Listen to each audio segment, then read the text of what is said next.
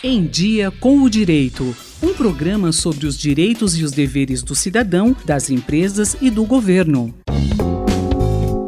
Olá! No podcast Em Dia com o Direito dessa semana, trazemos o graduando Walter Franco, da Faculdade de Direito da USP em Ribeirão Preto, para conversarmos sobre habeas corpus, um termo que você certamente já ouviu em algum momento. Vamos descobrir mais sobre?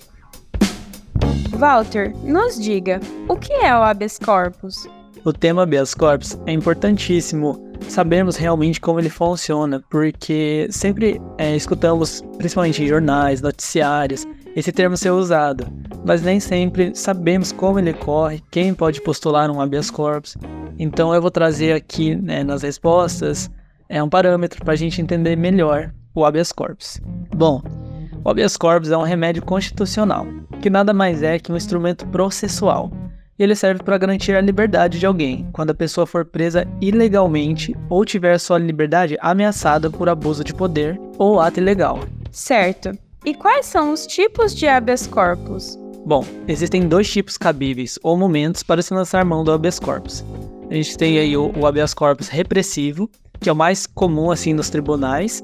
É, aqui o habeas corpus ele é postulado quando a prisão ilegal já aconteceu.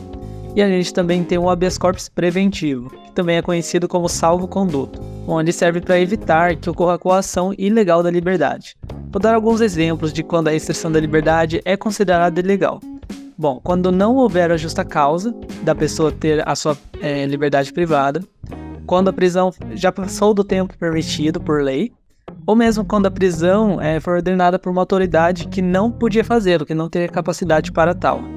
Então esses são alguns exemplos que configurariam aí é, a restrição da liberdade ilegal. É obrigatória a contratação de um advogado para redigir um habeas corpus? Bom, é, o habeas corpus constitui uma exceção legal à atividade privativa do advogado. E isso é um, é um fator bem interessante e que pouca gente é, tem conhecimento sobre.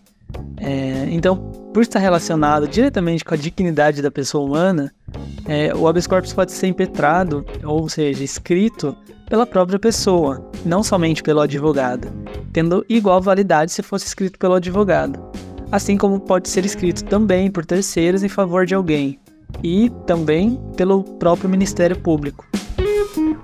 Acabamos de ouvir o Em Dia com Direito dessa semana, que nos ajudou a entender o tão falado habeas corpus. Até a próxima edição.